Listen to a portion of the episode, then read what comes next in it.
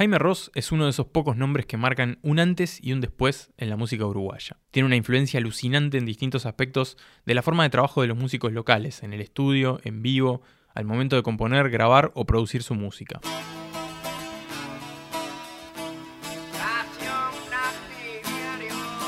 Cambió la música popular para siempre, revalorizando y resignificando géneros postergados o despreciados que ahora son parte fundamental del sonido tradicional uruguayo. Y claro, tiene un volumen de canciones memorables increíble.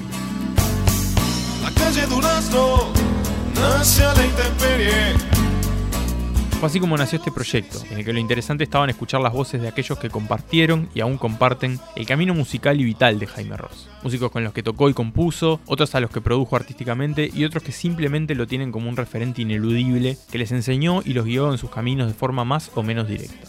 En este podcast revisaremos cuál es el legado que dejó Ross con lo que ha hecho hasta ahora en la música uruguaya, repasaremos su carrera para saber cómo se convirtió en el artista que es hoy y descubriremos cómo cambió la música uruguaya para siempre. Soy Nicolás Tavares, periodista del Observador, y este es Jaime.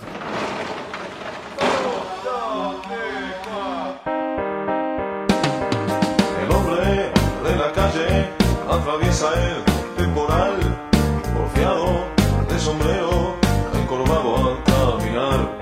La música popular uruguaya moderna está marcada por la fusión.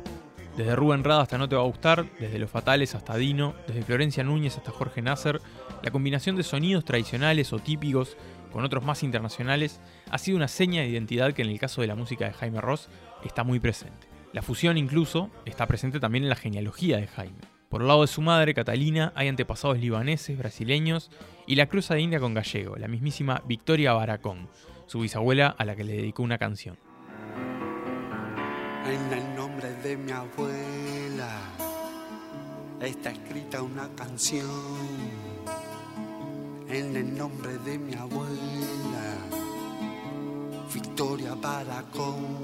Del lado de su padre, René, la historia viene de Holanda, Ross significa rosa en holandés, pasa a Francia y luego sigue en el Río de la Plata, en Argentina primero y luego en Uruguay. De ahí viene Jaime Andrés Ross Alejandro, hijo único de René y Catalina, un padre que trabajaba como representante de ventas de distintas empresas, por lo que viajaba seguido por el interior del país, y una madre ama de casa. A los dos les gustaba mucho la música y eran habituales las reuniones familiares llenas de canciones y baile. Me hacía dormir oyendo su voz canturreaba junto a mi cuna su lenta canción. Sigue abrigándome el alma hasta el día de hoy. Catalina es una figura clave en su vida. Tuvieron siempre un vínculo muy entrañable, retratado en la canción que Jaime le dedicó en su disco Fuera de Ambiente poco antes que ella muriera. Catalina siempre tuvo clara la importancia y el impacto de la música que estaba haciendo su hijo, y aunque hubo algunas discusiones, siempre respaldó a Jaime y opinó y estuvo muy apasionada por su obra. Con René el vínculo fue más complicado, sobre todo en la adolescencia de Jaime, que tenía el trasfondo de la revolución juvenil de la década de 1960. El choque generacional fue intenso y fuerte, y hubo varios desencuentros entre ambos, aunque también cariño y enseñanzas que Jaime terminó de aprender y entender ya de adulto y siendo padre él mismo. Otra figura clave de su familia es su tío, Georges Ross, hermano de su padre. Georges era cantante y había recorrido toda Latinoamérica y Europa desarrollando esa tarea. En la década de los 60, de vuelta en Uruguay, intentó convertir al candombe en un ritmo bailable, al fusionarlo con el jazz, el pop y la música cubana. Fracasó. Ya veremos que no sería la última vez que un Ross intentaría que los uruguayos bailen candombe y no tendría una respuesta demasiado entusiasta, pero me estoy adelantando al próximo episodio. De todas formas, George fue clave. Le dio a su sobrino el entusiasmo por el candombe, lo hizo conocer a los hermanos Fatoruso antes que fueran los Shakers y le regaló el primer disco de los Beatles que Jaime tuvo. Lo empujó hacia la música, en resumen. El escenario de su infancia es el barrio sur, una geografía marcada también por la mezcla y la diversidad. Los veteranos que lo invitaban a la Rambla a pescar, las prostitutas que trabajaban en los burdeles y hoteles de alta rotatividad de la zona, la sobreviviente del holocausto judío que vivía en el piso de arriba y lo despertaba de madrugada con sus ataques de llanto al recordar el horror, los tambores y el candombe de la comunidad afro-uruguaya, el tablado del barrio donde se enamoró de la murga, los partidos de fútbol en la vereda. Ese era su panorama. En el libro El Montevideano, la biografía de Ross que escribió la historiadora y docente Milita Alfaro, Jaime cuenta. Yo vivía en la calle. Mis amigos eran hijos de comerciantes, de prostitutas, de contrabandistas, del relojero. Todo el mundo sabía lo que hacían los padres de cada uno y no contaba. Había una suerte de inocencia que planeaba por encima de nosotros, que nos unificaba en el ámbito nivelador de la vereda. Incluso había niños de familias más acomodadas y salían a jugar con los demás. La propia Alfaro me contó esto sobre ese periodo de la vida de Jaime. A lo que son, es decir, esas, esas mezclas impresionantes que tiene en su, en su genealogía, bueno, todo eso hay que sumarle las vivencias, por supuesto, de la infancia, ¿no? en, las calles del, del, barrio sur, esa geografía enclavada en el, en el imaginario del, del Uruguay integrador de los, de los años 50, ¿no? Es decir, eso, eso que él llama este, la República de la Vereda, este, eh, con todas las pautas de convivencia, con todas las formas de vivir y de sentir que conoció de niño, este, que lo marcaron para siempre. La timidez, la típica sensación adolescente de sentirse incómodo con uno mismo, los cruces con su padre y una mudanza al centro, al actual Palacio de Tribunales, donde vivían los abuelos Ross, marcaron esa etapa. Los refugios fueron los libros, de autores como Borges o Onetti, el cine y la música. Siempre la música. En su carrera, Jaime fusionó dos grandes influencias. De un lado, John, Paul, George y Ringo. A los Beatles los descubrió de niño y le volaron la cabeza. Se obsesionó con ellos y conocía al detalle su obra, como la de otros artistas a los que escuchaba con atención. Jaime Ross tiene un primo que se llama Wilson Negreira, también músico, y amigo de la infancia del cantautor Alberto Mandrake Wolf, que antes de descubrir al artista conoció al melómano. Estaba en la casa de Wilson un día y después un flaco. Y yo, no, no, pues tienes que escuchar tal disco porque no sé qué. ¿Cómo sabe tu primo de, los Beatles? Pa, no, sí sabe, mira que tiene. Y resulta que, bueno, que el primo, después pasaron los Beatles y pasaron este. Y el primo siempre tiene unos discos buenísimos en la casa, ¿viste? Y no los O sea que para mí, Jaime Ross, este, muchos años fue el primo Wilson. O sea, lo conocí sin bigote, hablábamos de disco. De un lado los Beatles, del otro Hugo, Osvaldo, Rubén y Eduardo. Los hermanos Fatoruso en sus diferentes proyectos, Rada y Mateo, tanto como solistas como en la banda que ambos integraron, el quinto, fueron sonidos esenciales en la formación de Jaime. Todos pioneros en la combinación entre el sonido beat que llegaba del hemisferio norte con lo local, sobre todo con el candombe. Ross tomó ese legado de los llamados tuqueros, en los que también estaba Urbano Moraes, otro integrante del quinto, de quien tomó elementos, por ejemplo, al momento de cantar. De todos ellos se sintió heredero. El musicólogo y periodista Guillermo de Alencar Pinto, que además estuvo a cargo de parte del trabajo en la colección Obra Completa y que durante algunos años trabajó como asistente personal de Ross, dice esto sobre las influencias de Jaime. Rada y Mateo fueron en buena medida sus principales modelos locales, junto con algo de urbano y todo eso. Y aún sin limitarse a eso, porque Jaime siempre estuvo muy atento a, yo qué sé, a Citarrosa, ¿no? Los Elimareños o em, El Sabalero, eh, eh, Viglietti, digamos, él nunca, nunca dejó de, de escuchar esas eh, personas o pero aún así él como que las escuchaba filtrado por la mentalidad tuquera. Cuando escuchaba las guitarras de Citarrosa, eh, él no sentía propiamente el terruño y la tradición o, o, la tradición del tango, sino que veía el tuco contenido en esa guitarra. Ahí también, en ese tuco, agrega el folclore. Cada vez que Jaime hace una chamarrita, cada vez que él hace una milonga, están llenos de verdad también lo que hace. O sea, no es como el tipo rockero que de repente se da cuenta que hay una cierta onda en hacer milonga y hace tinguiti, tinguiti, tingui, tingui. O sea, me parece que lo de Jaime tiene una raíz mucho más profunda en la cosa más folclorista. Y esto dice el periodista y músico Andrés Torrón, que también trabajó en la obra completa en el último periodo del proyecto. Primero que nada te hablaría del quinto y de Totem. Ese es el linaje principal, ¿no? El cual él se siente, y aparte continuador, ¿no? El candombe beat. Y después sí, eh, me parece que, que está Cita Rosa muy fuerte. Hay algo de los limareños hay también algo de Biglietti, sobre todo en el primer Jaime Ross, ¿no? Y esa conexión que él tenía, sobre todo al principio con Lazaroff y los que iban cantando, y eso viene también esa, esa parte, ¿no?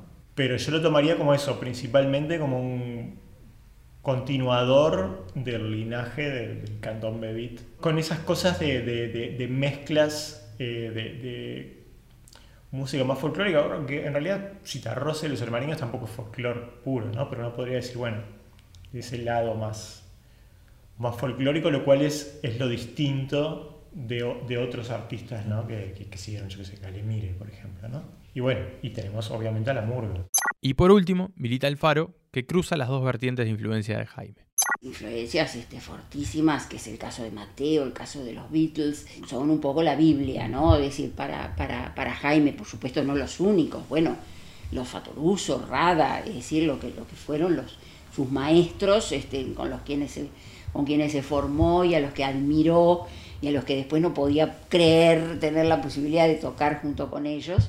Y después los, los Beatles, ¿no? Es decir, este, yo creo que Jaime es quizá la traducción más, este, más fiel de eh, la escuela o del estilo Beatle, es decir, a lo que es el lenguaje musical uruguayo, que no se trata de una imitación, sino que se trata de una reinvención, una reformulación de todo eso y trasladarlo a lo que es la música uruguaya.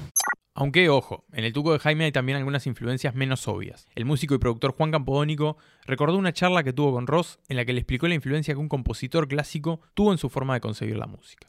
Una vez charlando con Jaime, él me decía, yo soy más beethoveniano que chopiniano, en el sentido de que era, él hace unas melodías como muy contundentes a nivel melódico, como que tenía esa, ese tono musical como fuerte y no tan rebuscado, así como Chopin, ¿no? que es una catarata de notas que se van enganchando y como mucho más, con mucho más ornamento, detallecito. Y él decía que era como de, melodías más contundentes.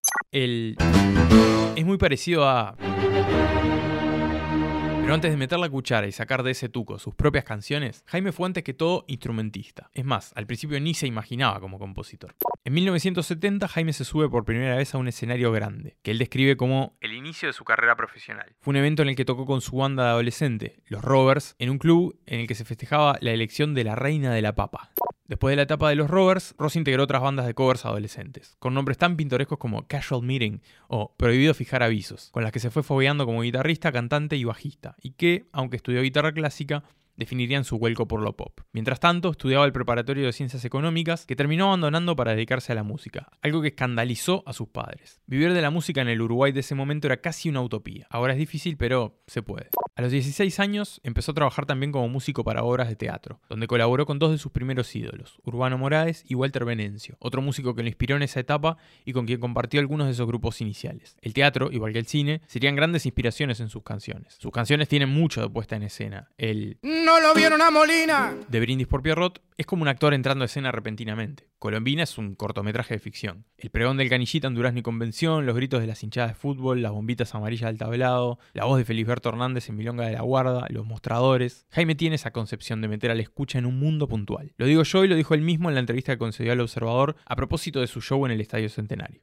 Mi concepto de, de canción es el de un mundo cerrado en sí mismo es como un cortometraje pero con la profundidad de un largometraje. Para la década de 1970, Jaime era, sobre todo, un bajista. Era su instrumento de cabecera y el que interpretaba acompañando a colegas de su generación que ya estaban componiendo sus propias canciones y con los que tenía una afinidad musical, influencias compartidas y un espíritu artístico en común. Él mismo puso un nombre a esa generación, generación del 73 en el que además aisló a algunas personas con las que él sentía una especial afinidad. El asunto es que no son de ninguna manera como intercambiables, ¿no? O sea, yo creo que dentro de esa generación él fue un poco único, porque el conjunto de cosas que, que, en las que él se manejaba, no había nadie que abarcara todo ese terreno y ese conjunto de cosas, y otro tanto porque él alcanzó un grado de popularidad y de masividad que estuvo, pero así, disparatadamente por arriba, lo cual de por sí establece una diferencia con respecto a su papel histórico y el tipo de aporte, eh, de aporte que, que tuvo. Uno de esos compañeros de generación con los que compartía sensibilidad musical como el interés por la fusión fue Carlos Pájaro Canzani, a quien conoció a través de los integrantes del grupo de canción de protesta Patria Libre, que integraban Jorge Bonaldi, Miguel Amarillo, Jorge Lazaroff y Raúl Castro, con los que tenía un vínculo de amistad. Y la casa de Bonaldi daba a una calle que era una bajada, ahí en el centro, y entonces la gente nos veía por la ventana. ¿viste? Era verano, mientras estábamos ensayando, a veces la gente se paraba. Y un día se corrió la bola de que había una juntada de músicos ahí y se apareció Jaime. Se sentó en la ventana a mirar para adentro del salón y ahí me lo presentaron. Y Jaime estaba tocando con Walter Venencio, y yo sabía que él estaba haciendo música para niños y ese tipo de cosas así, pero sabía que era un musicazo. En 1974, Canzani estrenó el espectáculo Aguaragua, en el que estaba Jaime y dos integrantes de Patria Libre, Bonaldi y Lazarov. En Aguaragua se combinaban sonidos del pop y el rock con la música tradicional latinoamericana. Nosotros sabíamos que queríamos crear un camino distinto y nuevo en la música uruguaya, abriéndonos hacia esas buenas influencias que ya estaban ahí palpables. ¿viste? Y había buena música por todos lados en América Latina y estaba bueno ir a encontrarse con esos instrumentos, con esos ritmos.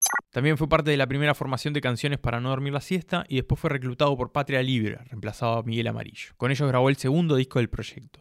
Jorge Bonaldi me contó que los integrantes de Patria Libre, Canciones para no dormir la siesta y Aguaragua andaban todos muy mezclados en la vuelta. Y fue así que Jaime fue reclutado para participar en la grabación del volumen 2 de Patria Libre, empezando no solo a familiarizarse con la música del grupo, sino directamente a tocarla. Le gustaba lo de ellos y seguramente lo pensaba proyectado a un ámbito de mayor desarrollo. Con Bonaldi también compartían escenario en Canciones para no dormir la siesta. En pleno show, Jaime se acercaba a Bonaldi y le decía al oído, Bonaldi, esto se hunde, vámonos. Con el trasfondo de la dictadura cívico-militar y una censura periódica a los artistas, Jaime tenía ganas de emigrar, como ya habían hecho Lazaroff y Castro, que estaban en España. El tío Georges le había dejado a Jaime otra herencia, la fascinación por Europa, que también venía determinada por su abuela Ross, que había vivido en Francia cuando su padre era niño. En 1991 Jaime le dijo en una entrevista a Jorge Traverso, me fui en plena dictadura, pero me hubiera ido a ese continente en cualquier circunstancia nacional. Mi problema consistía en que quería saber cómo era el mundo, qué pasaba allá lejos, en donde, según algunos decían, sucedían las cosas verdaderamente importantes. Pero especialmente quería saber qué podía ocurrir conmigo en otro lugar, solo y distante. Europa era, era la utopía, era la meta, el lugar a llegar. Tiene que ver con su historia familiar. También la influencia de su tío, de George, que se fue de Uruguay, entonces le mandaba esas postales que él recibía de todos de, de diferentes lugares, entonces soñaba. Él se fue absolutamente, decir, eh, convencido de que era de que era su lugar. Curiosamente, en Europa descubrió que quizás su lugar no era ese, que de ese lugar aprendió muchísimo este, y lo enriqueció enormemente pero que en última instancia su lugar era este. Bonaldi me contó que Ross estaba absolutamente convencido de que era necesaria la emigración o el autoexilio, convicción que le logró trasladar. Para él no existía otra forma de desarrollarse que la de experimentar la libertad, y esa tenía un nombre, París. Al final, Jaime convenció a Bonaldi y en septiembre de 1975 se fueron juntos a Europa, pero a Madrid. París tendría que esperar un poco más.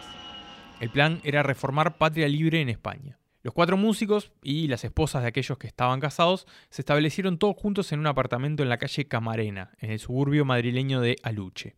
Raúl Castro, Tinta Brava, fundador de Falta y Resto y amigo de Jaime, con quien compuso canciones como La hermana de la coneja, Cuando juega Uruguay y Que el letrista no se olvide, recuerda así esta etapa. Cuando vivimos juntos era maravilloso porque se pasaban todo el día entero los más músicos del grupo, que eran Jorge y, Jaime, ensayando y tocando y mezclando cosas. Jaime me enseñó a tocar en el bombo legüero del Patria, me enseñó a tocar la marcha camión en Europa en el año 75. En ese apartamento, que para ocho personas quedaba chico, tocaban, ensayaban y debatían al detalle las canciones mientras los vecinos golpeaban las paredes para que bajaran el volumen. En las noches, Jaime y Castro buscaban un poco de aire y salían de caminata por el barrio. Salíamos de grandes caminatas, pues yo enseguida pegué onda con Jaime, ¿viste? Es un amigo con lo cual yo me pongo a conversar y me puedo quedar 10 días conversando. Bueno, Jaime es muy, muy fértil, ¿no? Y nos íbamos de caminata y todo lo que pasó después, de alguna forma, estaba planeado ahí. Era como el, nacimiento de todo. Después que cuando pasás esas estaciones y mirás para atrás, te das cuenta lo importante que fueron, ¿no? Jaime todavía no componía, solo quería ser bajista. Pero ya empezaba a tener esa inquietud, recuerda Bonaldi. En el Montevideano, Jaime dice que llegar a Europa fue como descorchar una botella. Hasta ese momento solo había escrito una canción.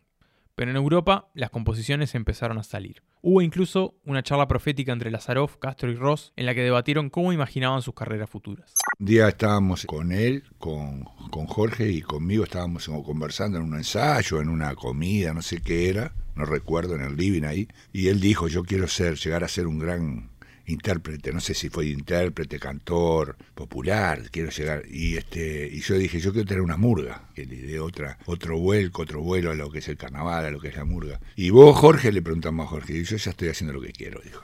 Patria Libre tocaba en locales nocturnos de Madrid en los que el público tenía más interés en tomar un whisky y levantar a algún miembro del sexo opuesto que en escuchar a esos cuatro tipos cantando canciones latinoamericanas revolucionarias. Estafados por un manager chileno, el grupo se llevó unos cuantos golpes de primera, pero también le permitió a Jaime cumplir su gran sueño y conocer París, a donde llegaron para tocar en la Fiesta Roja, organizada por el Partido Comunista Francés. Además de la ciudad de sus sueños, conoció en ese viaje a la señorita F, Franca Aerts, una abogada holandesa con la que tendría una turbulenta relación, pero que Jaime también describe como influyente y transformadora durante siete años en los que la pareja tendría un hijo, Yamandu.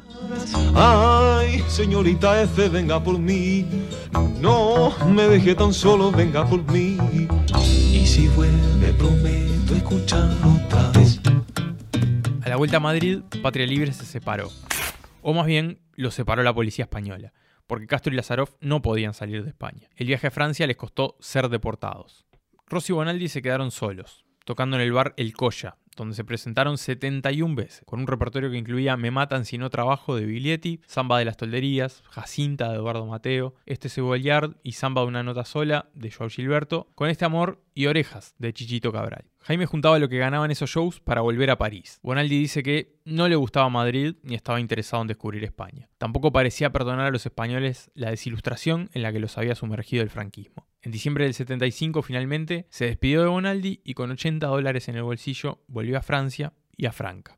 Yo me había ido a Buenos Aires con los Jaiba. Al cabo de dos años y medio, este golpe de Estado en Argentina y nos propone la EMI continuar nuestro contrato en otro país y al final coincidió que, nos proponían venirnos a Francia, que con unas condiciones increíbles, nos vinimos para acá y acá me encontré de nuevo con, con el negro trasante y con Jaime que acababan de llegar. Fue toda una coincidencia increíble que se dio y bueno, y ahí yo paralelamente con los Jaivas me juntaba con ellos, hicimos algunas cosas y Jaime me contó que él tenía un proyecto solista. En 1976 pasaron un montón de cosas. Jaime se estableció en París, donde se incorporó como músico a grupos de música latinoamericana y fue director musical del grupo Los Indianos, que tuvo entre su público a Carlos Monzón y Alain Delon. Lejos del glamour, también tocaba en la calle o en el metro, juntando dinero para grabar sus primeras canciones. Una de ellas fue Cometa de la Farola, inspirada por el campeonato uruguayo logrado por Defensor ese año, del que se enteró por una carta que le mandó su padre con el recorte del diario con la noticia. Su padre era hincha de Nacional, pero había ido a ver el último partido del campeonato en honor a su hijo, hincha del equipo Violeta. Dale que sopla torcido, no se te vaya a caer. Que cosa que pinta, que linda que está, que tira y que tira, que lindo que va. Polleras de trapo marcando el compás, cañas ligeras que sabe volar. Dale más piola que llega hasta el sol. Sí, sí. Jaime pudo grabar sus canciones tuvo que pelear de una forma bastante literal con el dueño del estudio parisino que le quería cobrar más de lo pactado. Después del forcejeo se hizo con la cinta, a la que todavía le quedaba atravesar otro periplo todavía más largo. Jaime y Franca idearon un viaje por toda Latinoamérica. Antes de partir, Ross se enteró que su padre, René, había muerto. La relación entre los dos era tirante, pero antes de emprender el viaje, Jaime recibió una carta que su padre había llegado a enviar antes de fallecer, en la que le decía que estaba esperando con emoción su vuelta a casa, que le alegraba que estuviera enamorado y le prometía una charla de hombre a hombre que nunca se llegó a concretar. La carta, sin embargo, es atesorada aún hoy por Jaime. Finalmente la pareja emprendió su camino. Como mochileros recorrieron México, Guatemala, Honduras, Colombia, Ecuador y Perú. En su mochila Jaime llevaba la cinta con la grabación como un tesoro. El viaje inspiró otras canciones que se plasmarían en sus dos primeros discos y lo acercaría mucho a los ritmos típicos de esos países, que aprendió y conoció de los músicos callejeros. Hasta que Jaime dejó que Franca siguiera sola y volvió a Montevideo para reencontrarse con su madre, sus amigos y darle la cinta a Coriún Ajaronian, responsable del sello discográfico Ashui. Las cuatro canciones que habían atravesado kilómetros se sumaron a otras seis para conformar Candombe del 31, que se grabó en total en menos de 24 horas y se publicó en 1977. Para Jaime era, como le dijo al observador en 1997, la posibilidad de hacer buena música. Se imaginaba, decía, que sería un artista marginal toda su vida, pero ya en ese primer momento fue llamando la atención de los escuchas atentos. Al músico y compositor Hugo Fatoruso, que integraría luego varias de las bandas de Jaime Ross, su madre le mandó un ejemplar del álbum a Nueva York, donde vivía y trabajaba junto a su hermano Osvaldo. Ah, me impactó porque era para, para lo que yo conocía era completamente local y nuevo. En esos años intercambiaron alguna correspondencia, postales en las que Hugo alentaba a Jaime y elogiaba su música, a las que Ross consideraba su jarabe para la tos. El apoyo de su ídolo era el empuje cuando se sentía inseguro. En ese primer disco ya hay algunas señas de identidad de la música de Jaime. Para empezar, Cometa de la Farola ya presenta la mezcla de murga con el formato de canción pop que luego refinaría y que fue una de las grandes innovaciones y aportes de Ross a la música uruguaya. Hay que tira y que tira y sube y hacia las nubes me voy. Hay que tira y que tira y trepa y con la violeta siempre mi amor. Hay que tira y que tira y sube y hacia las nubes me voy. Pero cuando escucho Carmeta la Faria, pues este tipo se mete con la murga y me lo que hace. Una, nunca entendí murga Beatles, viste una. Chao, eso me detonó a mí. Pesar de ser un disco austero y juvenil, ya se nota algo de la mezcla de la vanguardia y el oculto con lo llano y popular. Ya hay estampas callejeras como las de la canción que da nombre al disco, ya hay milonga, ya hay candombe, ya está la cruza entre influencias como Citarrosa y los omnipresentes Beatles. El disco se presentó en una serie de seis shows en el Teatro del Anglo. Todos dieron pérdida. Los músicos cargaban los instrumentos de la sala de ensayo al teatro porque no podían pagar el flete. Pero para algunos de los presentes fue impactante. Mandrake Wolf fue uno de ellos. Y me acuerdo que, que- que era todo muy austero, que había, que había una escalera atrás, ¿viste? Del escenario. Parecía, yo le pregunté para ¿por qué se No, porque nos gustó que quedara ahí, ¿viste? Era como totalmente. Pero cuando sonó eso dije, la mierda. Yo me acuerdo que había venido del concierto de los Jaime, me, me pude sacar todas las canciones más o menos. Mira, niñita, todos juntos, esa, ¿viste? Cuando vine de ahí, me quedaron todas las canciones, pues no pude sacarlas ni en pedo, ¿viste? Este, y me llamó. Y bueno, ese concierto fue increíble en el anglo. Yo quedé impresionado, muy impresionado, muy impresionado. Me compré el disco ahí, eh, Candombe el 31. Y bueno, así lo conocí a Jaime, o sea, hablando con él y bueno, fui, fui el primer, fui uno de los 20, yo soy, viste, con los estadios 1, viste, yo fui uno de los 25 que fue al concierto ese. Jaime se reencontró luego con Franca y volvieron a Europa, a Ámsterdam. Al poco tiempo se pelearon y Ross volvió a París, donde retomaría sus trabajos como músico callejero e instrumentista con los indianos, con los que recorrió varios lugares del mundo. Al final se reconcilió con Aerts y volvió a Holanda. Establecidos como ocupas en un apartamento de Ámsterdam, la pareja tuvo a Yamandú mientras Jaime componía su segundo disco, Para espantar el sueño, que grabó en Normandía, en el norte de Francia, financiado por un sello discográfico francés y que salió en 1978. Me acuerdo un- una Navidad, viene Wilson, me toca timbre, mira lo que tengo, y me trae segundos eh, eh, para espantar el sueño. Pa, para espantar el sueño. no, me acuerdo que pasé toda la Navidad, todo el año nuevo, no me acuerdo, con Wilson escuchando el disco, pero dos lados, pero así. Qué tremendo esto, ¿no? Eh, ¿Cómo cambió el sonido, la longitud de los temas, viste? La, la- la idea es el mantra tocando en canción, yo qué sé. Yo ya empecé a conocer a Mateo, casi hasta personalmente, pero Jaime era como una cosa más actualizada, un sonido más pop, digamos. En Ámsterdam se encontró de vuelta con el pájaro Canzani, que visitaba la ciudad para tocar con la banda Los Jaivas, y Canzani le ofreció armar una banda junto al percusionista Jorge Trasante y otros músicos. Y en ese momento estuvimos hablando, yo le comenté que yo me iba a ir de los Jaivas, como si yo consideraba que esa etapa ya había pasado. Y estuvimos peloteando la posibilidad de armar una banda de nuevo. Y un día me encuentro con él de nuevo y me dice, vos pájaro, me dice, ¿sabes qué? Esa cuestión de armar un supergrupo y qué sé yo.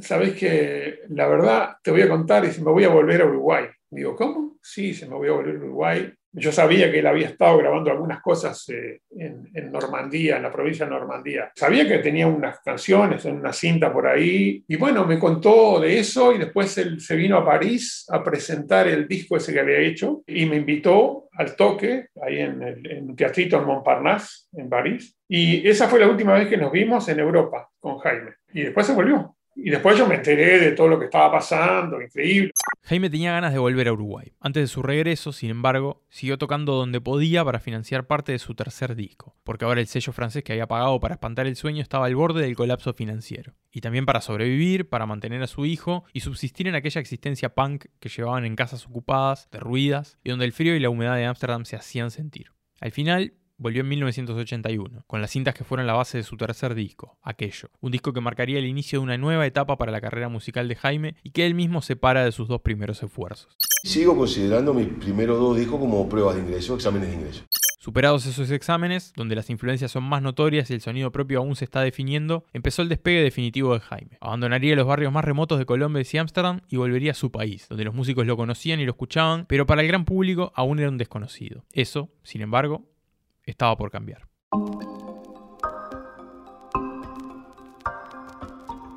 Jaime es un podcast del Observador. Podés escucharlo en tu plataforma preferida: Spotify, Google Podcast, Apple Podcast o TuneIn. La producción, el guion y la conducción la hizo Nicolás Tavares. La edición, Silvana Fernández.